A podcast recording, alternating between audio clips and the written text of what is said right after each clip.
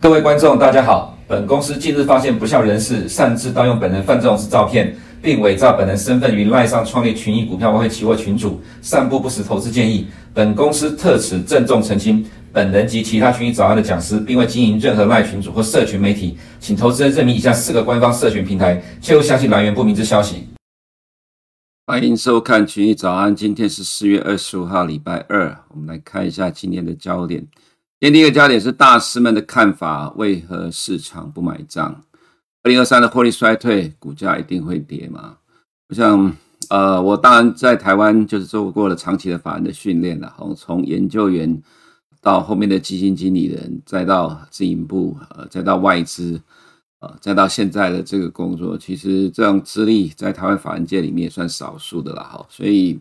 呃，我们也了解到说，在台湾法人受到了训练，但但是其实啊，跟美国市场的逻辑有些不同。那么在台湾呢，在法人界里面呢，如果在看评估股价未来的方向来讲，企业获利是否能够成长，绝对是一个非常关键的重要指标了哈。但是我们看了美国市场也蛮长一段时间，我们也发觉到一个有趣的现象，在呃美国企业获利出现衰退年度，其实股价不一定会跌，反而还大涨。我曾经在呃，节目中提过说，我们在二零一九年曾经做了一个 study 哈，为什么做二零一九年呢？因为二零一八年美国对中国打贸易战，呃，祭出了三零一条款的备忘录，那么当时候市场都认为美国经济会进入衰退，呃，要求 Fed 降息。二零一八年的第四季美国崩盘，就是因为美国投资人认为，呃，美国经济会衰退，美国企业获利下滑，但是 Fed 又不降息的情况之下呢，二零一九一定很惨。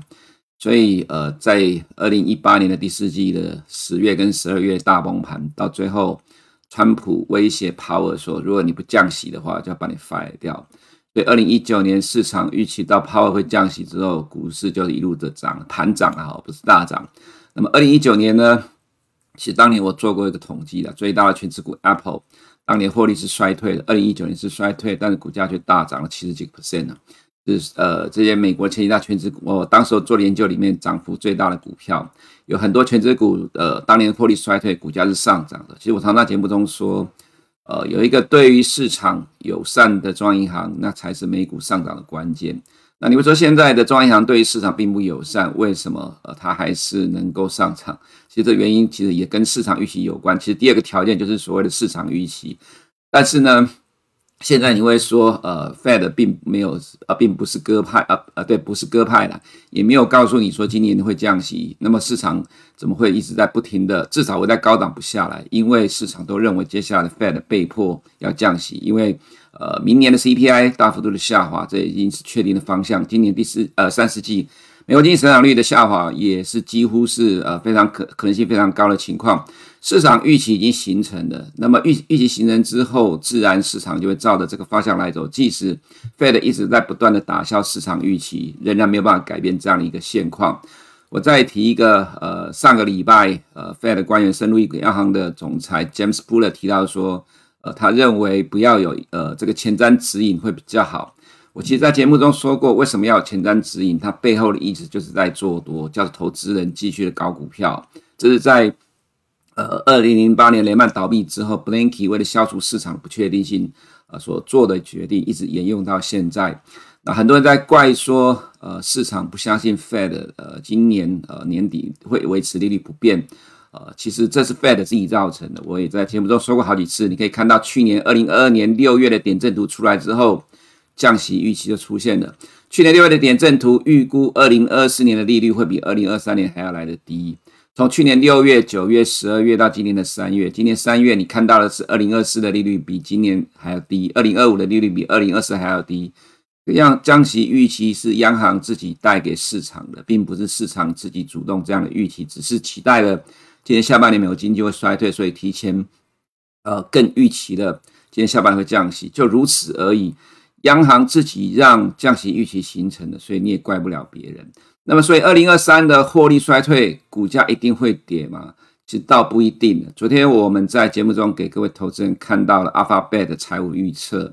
呃，另外还有 Microsoft 的财务预测。其实这两家公司今年的获利没有比去年衰退，反而是成长的哈。这是你看到的情况。那么昨天我提到说，如果你敲碗的话，我可能会秀几家的财报给你看。呃，今天我秀出来这些公司的财报，大部分今年的获利都叫去年衰退，可是股价到现在为止是不跌反涨，它反映的其实很简单啦，就是未来的呃获利预期，二零二四、二零二五的的获利是持续的叫今年成长了哈，这个就反映到或者说呼应到 Fed 的点阵图一样，二零二四的利率比今年低，二零二五的利率比今年低，如果你未来预期都已经形成了。那么任凭这些大师们再怎么喊空，股价也不会重挫到哪里去了。这是第一点，等一下我们要说的部分。那么再来就是第二点，美国债务违约破镜了，为何市场不鸟它？美国债务违约，这可以把它当作是灰犀牛了哈，不是黑天鹅，可以预见到的利空，呃，就是预先提前看到的利空，它就不是真正的大利空。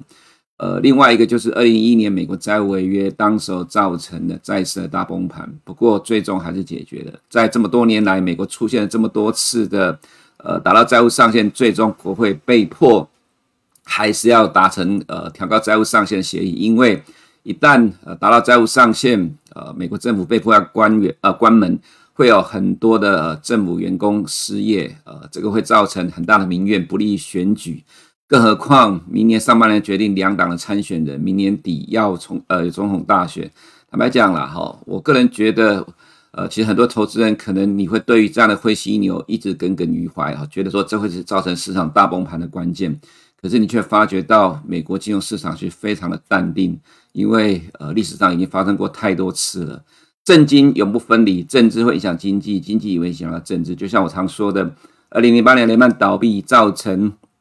呃，共和党呃，在当年的总统大选失败，因为那是必然的结果，也就造就了美国历史上第一位的黑人总统。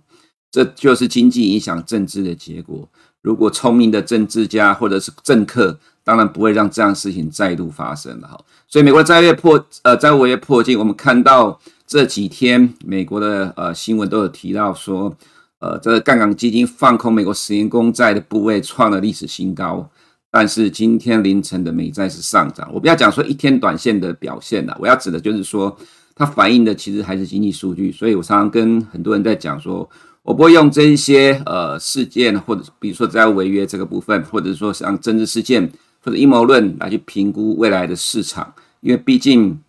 呃这些阴谋论，如果你把它放在一个很大的比例来帮助你判断方未来的话。呃，这个其实会当呃阴谋论没有发生的时候，你会陷在里面呃跳不出来。与其如此呢，我还不如完全从经济的逻辑，呃，对于经济发展的逻辑这个角度来出发，这样我比较能够判断。呃，方向的变化跟未来的变化了哈，这也是我们在节目中一直不断跟投资人强调的状况。但是政经不分离，政治会影响经济，所以你必须判断政治面的动向。我们来看一下今天第一个焦点，就是大师们的看法为何不买账？对不起，我又拿 Mike Wilson 来算一下，不好意思，他去年真的非常的准，准到都把我吓死了。因为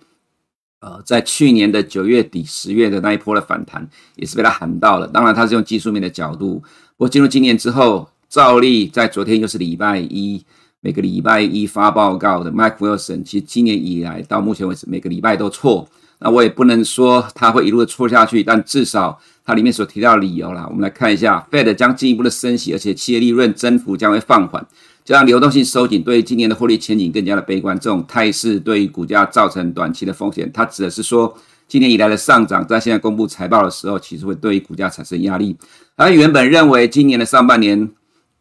S&P 五百最早会跌到三千到三千三百点，然后下半年会涨到三千九百点，也就是上半年先跌，下半年先涨。不过他现在已经改变看法，他认为今年上半年，呃，因为跟他预期的不一样，所以他认为第二季会暴跌，然后一直跌到今年的第四季。呃，他的看法已经改变了。这不过就看看吧，我们再看接下来财报会怎么反应了哈。这是 Mike Wilson 礼拜一的谈话。那么其实呃，在他发表报告的看法，那么 Mike Wilson 在礼拜一发报告，很多的券商大师们也都在礼拜一发报告。那么，J.P. Morgan 的 Marco Kolmeic 呢，在礼拜一同样也发表了报告说，考虑到利率上升、金融环境收紧以及地缘政治紧张等等，他认为近期买入股票的投资人可能会陷入困境。去年九月之前他是看多的，去年九月之后他是看空的，刚好相反。参考一下，我们要讲到就是说，为什么刚才前面一开头提到大师们的看法，市场不买账，非常重要的预期就是，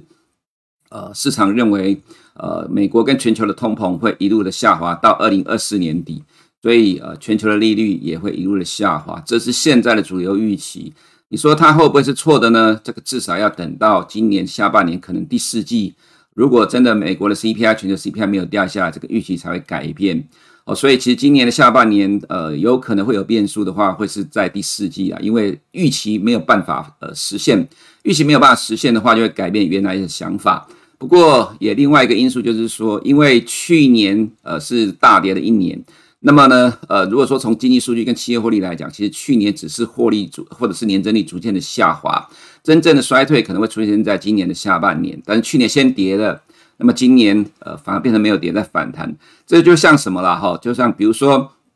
去年一整年，你看台湾的呃股价是大跌的，但是很多企业获利其实去年表现还不错，但是今年的获利就非常的惨。其实股价永远反映在前面，可是呃股呃今年状况会非常惨，它会不会呃进一步的再跌破呃去年呃的低点呢？我个人倒觉得其实不至于，原因是因为。你几乎现在所看到所有对于二零二四的预估，全部都是比今年更好。那么这个状况呢，大概不会有什么变化。原因是因为从去年下半年一直到今年，如果真的库存要修正到今年第四季的话，那就是长达一年半了。长达一年半的库存修正，其实没有不太可能呐，或者说几乎没有道理。二零二四不会比今年好，所以永远看未来的话，那么市场永远乐观。没有办法，这就是市场，因为市场永远反映未来的预期啊。你要记住“未来”这两个字，因为股价看未来，不是看过去。所以这样的预期呢，自然主导的现在的市场。我们来看一下 Apple 啦，哈，黄色的字呢，呃，它其实是代表已经实现过去的。那么这是 Apple 的第二季，那么它的第二季呢是到今年的三月，你可以看到这个数据，呃，是一点四三。那么第一。第三季的数据呢，会比第二季更低。到了第四季，它的今年第四季就是今年的九月呢，就是发表新机 iPhone 十五才会再度的反弹。你可以看到 Apple 今年的获利，二零二三年是较去年衰退，去年成长九 percent，今年负三个 percent。那么明年成长十一 percent，后年成长九 percent。你看 EPS 的状况也是一样。你看到今天我秀给你看的 Apple 的财报。今年的获利是较去年衰退的，可是股价没有跌，因为市场认为今年就是最糟了，明年后年就成恢复成长了。再来看一下 NVIDIA，今年的获利呢，比去年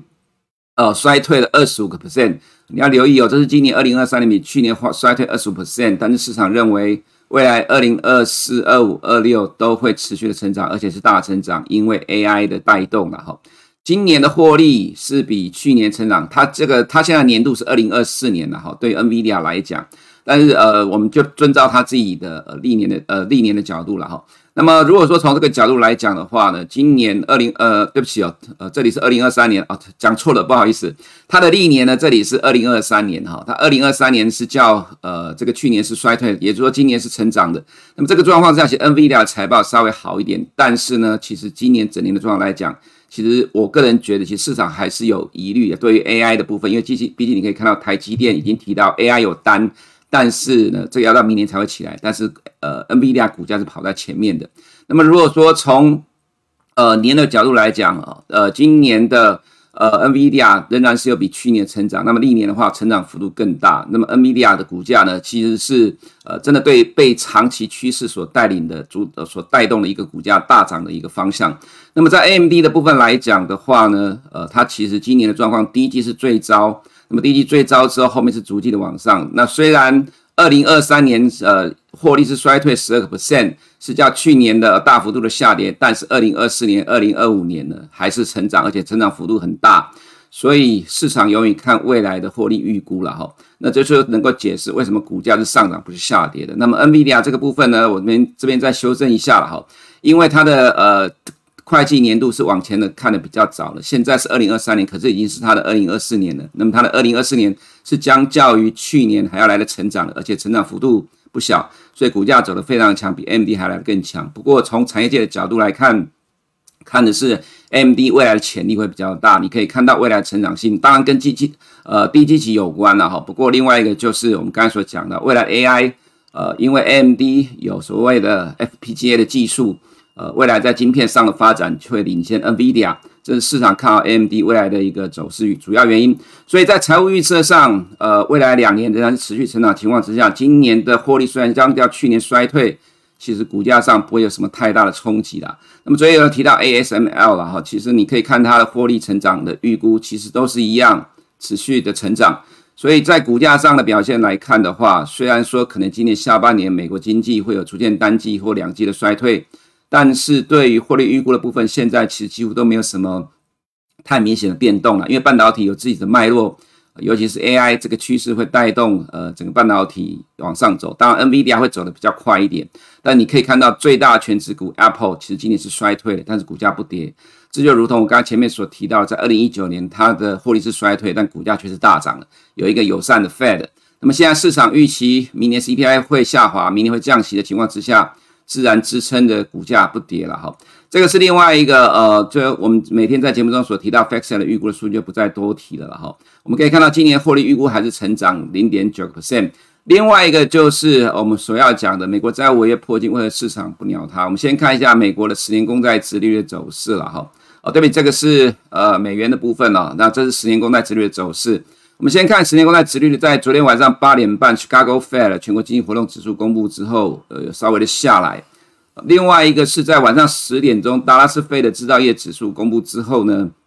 先反弹后下来。其实没呃不明白上面解盘的原因主要是这两个经济数据造成的殖率的下跌也好了哈。那因为其实找不到什么太明显的理由让呃美国十年公债殖率今天下跌，就是债券是上涨了。毕竟今天的凌晨呃，你可以看到呃 BUMA 上面还是有在提到杠杆基金的创新高的这样一个部位。那么，如果相对应到美元的盘中的走势来讲，在昨天下午的四点钟，德国的 IFO 数据公布，呃，一小反弹之后就一路的快速的下来。那么，在两个指标，芝加哥跟达拉斯的数据出来之后，美元就一路的扩大了盘中跌幅。它反映的还是经济数据，十年公债殖利率呢，反映的也是经济数据，也就是说呈现在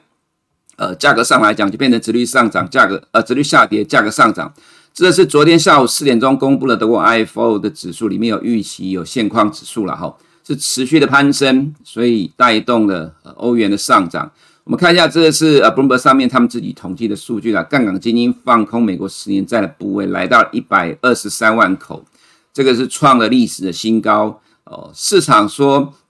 呃，接下来呃下半年是不会降息的，所以现在市场预期是错的。那么现在呢，呃，也有很多人认为美国的债会违约，这个是现在解读说杠杆基金现在放空十年债不会创历史新高的主要的理由。可是这么庞大的放空的部位，为什么债券殖利率今天还是会跌，而不是上涨？债券殖利率跌就是价格上涨了，因为它反映的是刚刚所讲到的经济数据。所以我还是说，我们来评估这一些呃金融资产，原则上我还是从经济基本面的逻辑出发。不把其他的事呃灰犀牛事件放来主要评估未来的原因，毕竟呃你要等到这些经济数据的变动改变了未来的经济成长方向，才能够改变这些金融资产、这些金融工具的方向。不然在方向没有变之前，我个人认为呃这些所谓的筹码面的因素。都不至于改变呃现有的市场了哈。十年国债殖利率今天也跌了二点三九 percent，这样的趋势你自己应该看得懂吧哈。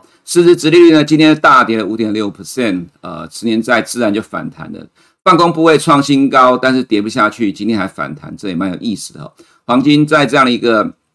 数据支撑之下，自然呃我们认为了哈，它不会。是一个呃短期的走势了哈，当然会是一个比较中长期的走势。那这个部分呢，呃美美国的中利率没有什么变化，但英呃这个欧元区的中利率有在上升，因为在汇率的部分，等一下会看到欧元区有些动态，所以 O S 的部分呢，这也没有什么变动啊，年底的利率稍微降低了一点了哈。那么五月升息几率一码为呃越来越高，已经超过九十个 percent 了哈。不过六月、七月市场认为没有动。那么，美国众议院议长 McCarthy 说了哈，他要呃，他不愿意修改这个一点五兆美元的债务上限提案，因为在上礼拜他要提出来这个提案，至少有五位共和党众议反对，加上民主党抵制哈，确定呃，虽然四月二十五号要提到程序委员会，但是这大概是确定过不了了。这个会是最近的议题，但是我强调这是议题，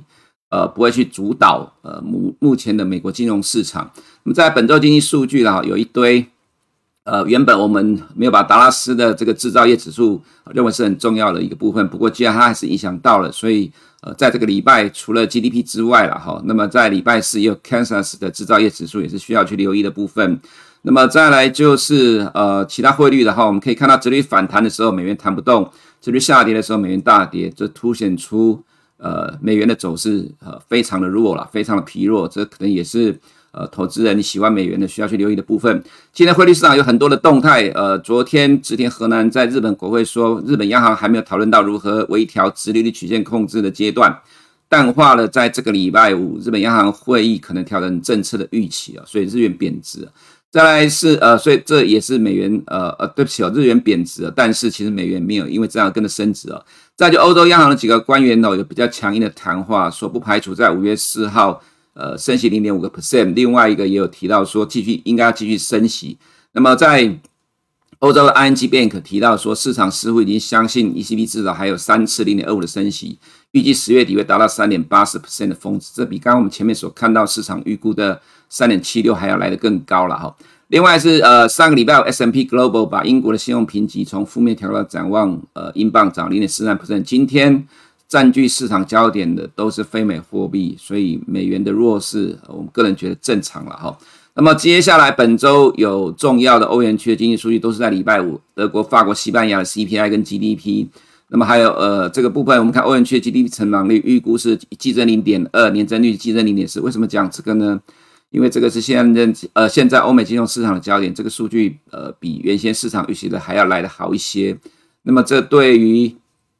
已经是强势的欧元，还有欧洲各个指数，Stock 五十这个已经创了波段新高，跟创新高的欧洲股呃法国股市来讲的话，还是正面的帮助。所以有人在问，为什么欧洲股市会上涨？第一个，本益比低；第二个，经济没有那么糟。呃，这个情况之下呢，可能甚至表现不会比美国经济还要来得更差。自然吸引的呃资金进入了这个市场了哈，这其实是最主要的理由。那么美国今天呃会有麦当劳跟 3M 的财报，明天凌晨会有 Microsoft、Alphabet，昨天财报也给你们看了。那么个股的部分来讲，我们个人觉得现在美股的主要指数都在整理。那么今天凌晨 First Republic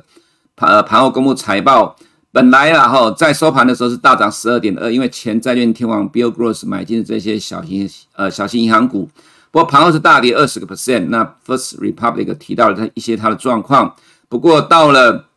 呃四月以来了哈，它的存款已经稳定了，下降幅度只有一点七 percent。那么盘后是跌了二十二 percent，直到今天早上七点，这个数据呃自己看了哈。我个人觉得今天晚上呢，美国的小型银行股可能会稍微再震荡一下，不过这个对于呃美国的股市影响相对上有限的。各指数现在都是暂时震荡，等待明天凌晨。重明天凌晨开始的重量级大型科技股的财报，原则上来讲了哈，我个人觉得它并不是说呃衰退的，已经衰退呃，就像比如说我们昨天所提到的 S M P 五百第一季呃这个成分股年呃年增率季呃季获利的年增率衰退八个 percent，不是因为这样子而跌的，因为这早就已经是市场预期的。如果是会因为这样而跌的话，它不会是在这里的位置，而早就下来的。接下来公布了财报了哈，就像刚刚你前面看到了 Apple 今年是衰退的。M D 是衰退的，可是股价是涨的。那么也就是说，原因如果会跌的话，那就是股呃最后公布的财报低于现在的市场预期；会涨的话，就是呃高于现在的市场预期。今年的获利衰退，很多公司都已经是这样子了哈，它都已经反映在股价里面。其实市场在意的是不是最后的数据能够高于市场预期，所以。要说是所谓的财报很差造成下跌，还不如说只是玩预期的游戏。那当然，如果不如市场预期的话，那在修正之后呢，又会再去看呃未来的预期啊。所以其实这样的状况每一季都在上演。那么再来就是看到呃其他个股的部分，呃 Apple 的话，这个是要等到五月五号才会公布了哈。所以美股的部分接下来呃就是等待明天凌晨的财报公布了哈。那么再来看到呃中国的部分呢，就如同我们所说的。美中恶斗螺旋升高，造成 A 股持续的下跌。那么昨天的 A 五十跌破了之前的长红棒，呃，中国股市又继续的重挫。另外，美国将在五月十九号的 G7 峰会主导对中国进行经济跟军事的对抗。呃，坦白讲了哈，我个人觉得明年上半年美国决定两党的候选人之后，一直到明年的十一月总统大选，对抗中国都会是美国选战的主轴。而且没有意外会越拉越高，呃，这个状况绝对躲不掉，一定是往这个方向，呃，所以呃，对于中国来讲，我呃，就是说这个陆港股来讲，我个人觉得其实比较没有那么的乐观的，虽然很多人还是乐观的哈。那近期表现在呃港股的部分就比较差，那么今天凌晨的 ADR 继续的下跌，自然我个人觉得对于今天的港股还是有压力。那么另外的是 A 股也是一样了哈，除了中国零呃呃除了外在美国的因素之外，那么中国的铁矿砂跟热压价格一路下跌，某种程度上这是反映中国的内需并没有恢复的状况了哈。所以虽然说中国民众风出游，但是呃就是出国旅行啊，不过自己中国国内状况目前看起来并不好，所以反映在呃这些基本金属的价格其实是一路的跌。那我们看到呃目前这个状况，人民币也没有在这种状况之下。就是大家预期经济会复苏的情况之下，升值反而还是贬值，因为其实内需的状况其实也不好。那么我们看创业板指数呢，连续两天的重挫，贵州茅台也跌下来，盘成了一个头部。呃，宁德时代的状况也很差，而且获利还创新高，股价也是不涨反跌。A 五十自然这里又形成了一个小头部了，好，所以我们维持原来的看法。那么在台股的部分呢，连续两天的重挫，指的是 O D C 了哈，量缩呃量突然急缩。我觉得是好事啦，这至少愿意等待欧美股市的下一步。怎么说呢？我们可以看到，呃，包括加权指数跟呃 OTC 的部分啦，哈，OTC 刚好在五十天线。我们现在都看五十天而不看六十天的原因，是因为外资在台湾的比重高，而且我们发觉到，其实五十天线目前也慢慢的在不管个股或指数上会产生效果了，哈。比如说像在这个地方也是五十天线发生了支撑的效果。那么来到五天线之后，呃，量突然的缩下来，我个人觉得是好事啊。这代表就是说呢，上礼拜我们提到了接近公布财报时间点，你必须要去尊重呃还没有公布的财报，结果就突然的给你连续急呃急杀重挫了两天，重挫两天之后，欧美股市没有跌呢，它会等呃稍微等一下，等待欧美市场的动态。所以我个人觉得说这个是好的，它不像说在二零二一年的那个过程当中哈，呃，它突然台股一路自己不停的跌，跌了一两个月。才看美股没有跌，才又跟上来。那么这一次，当然一天不代表是整个趋势了，至但至少我个人觉得说，呃，杀了两天之后，愿意去等待接下来状况，这至少呢，代表的是现在的筹码或者是呃整个市场的动态来讲，没有那么的悲观，所以愿意去等待。那么如果接下来的欧美股市能够持续不跌，才是台股最强的支撑。如果持续呃欧美股市持续不跌，那么财报的部分就会变成是个股的表现哦，因为其实在过去几周。大型全值股的法说，或者是呃被外资调降平等，都在反映今年第二季不如预期，第三季可也有可能不会起来情况。那么股价有先跌了一部分，消化了部分的卖压，但是也是因为拉了电信三雄指数才没有跌很多。从指数上角度来讲，它的跌幅不重，但很多的个股跌幅很重，所以它就是呃在指数跟个股之间不断的轮流调整。但是因为明年的一月份有很重要的民主活动情况之下呢，它就会呈现指数比较强，比个股表现强的情况。当然，如果接下来的欧美股市就如同你现在所看到的，欧洲还是那么的强，美国也是呃在反映未来的预期的话，或者是说假设万一财报真的低于市场预期而造成修正，但这修正很有可能一两天就结束的话呢，那么其实对于台湾来讲，呃也会去看欧美市场的动态。所以我们还是强调，欧美股市才是真正的关键。如果能够持续的不跌的话，才是台股最强的支撑。那么就会变成是个股表现。但是我还是强调一个重点，你必须尊重财报，因为四月的最后一周到五月中这段时间是密集的财报公布期，你要小心。指数看起来好像没有呃很明显受到影响，但是个股却有激烈的反应。以上是我们今天群益早的内容，我们明天见。如果你不想错过最新市场动态，记得开启小铃铛并按下订阅。此外，我们在脸书、YouTube 以及 Podcast 都有丰富的影片内容，千万不要错过。每日全球财经事件深度解说，尽在群益与您分享。嗨，大家好，欢迎回到富华 ETF 战情室，我是 Dragon，欢迎经理人 Freddy。Hello，Dragon。哎，Freddy 又见面了。上集我们介绍的这是很厉害的指数，不只能涨也抗跌。就像经理人说的，万事俱备，只欠东风。指数跟点位都已经给我们了，还等什么呢？不过这一集我们。要再介绍一下这档指数里面的概念，还有指数是怎么筛选出来的。我整理了一下，这个指数里面大概有十七到十八个主题，举凡像是最近很夯的元宇宙啊、电动车 AI，其实这支指数我们都有。那我自己最喜欢的一个概念就是，我们其实已经跳脱了主题这个框架，直接挑选具有成长性的个股。没错，板块主题真的不重要，投资人熟悉的电动车、AI、元宇宙，其实我们早就一网打尽了。嗯，但是你知道最重要是什么吗？是这些主题最重要的才是成长。没错，我们投资不是希望标的会增值吗？你说的对，就像我们指数当中的电动车主题啊，这些巨头 Apple、Microsoft 呃以及 Amazon，其实在内部或者是外部都有跟电动车厂合作。可是这些巨头们到底是最后谁会胜出呢？其实还现在还很难。但是我们指数透过这些基本面的筛选，我们可以确保买到赢到最后的公司，其实投资人才是最后的赢家。是。而且像经理人刚刚上述提到的这些标的，他们其实不只是在单一领域里面称霸。比如说像 Amazon，它不只是做我们平常所熟知的电商支付，它其实也踏入了车用。那像 Apple，它其实也不只是做手机，它也做了支付。所以其实就像提到我们一开始所说的，现在我们已经跳脱了主题，主要是投资于具有成长性的个股。那比如说，我想请问经理人，像金融股，应该是一般投资人比较少与成长性连接的领域。可不可以请经理人帮我们科普一下，这个前五大的产业金融股，它到底为什么具有成长性？没有问题。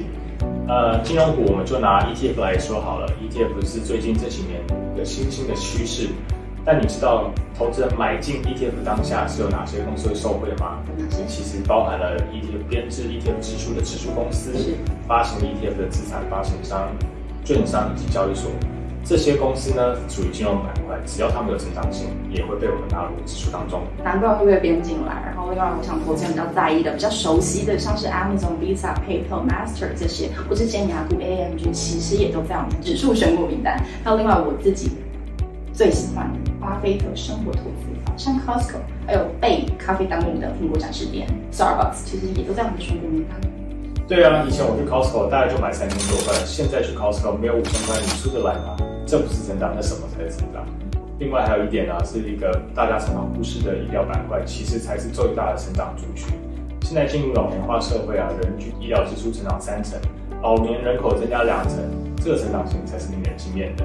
嗯，而且你知道我们人一生要花的医疗成本才多少钱吗？我记得根据卫福部统计，人的一生医疗费用要四百三十万，真的很可观哦。没错。所以其实像这些主题啊，呼应我们最一开始所说的，无论是什么主题，其实我们最重要的就是抓住成长，成长才是我们的最终目标。最后的最后，我想投资人一定非常的好奇，这是这么厉害的指数，十年打败台湾打败一百 percent 的指数，到底是怎么筛选出来的？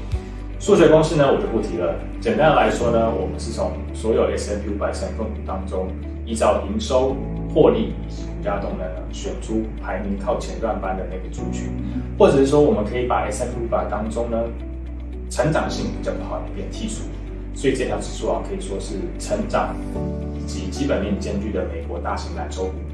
今天谢谢经理人带来这么精彩的指数，放眼世界，满足成长源头的强势标的，感觉真好。立即申购美国标普五百成长 ETF，手握两百只成长股的感觉。富华 ETF 战情室，我们下次见，拜拜。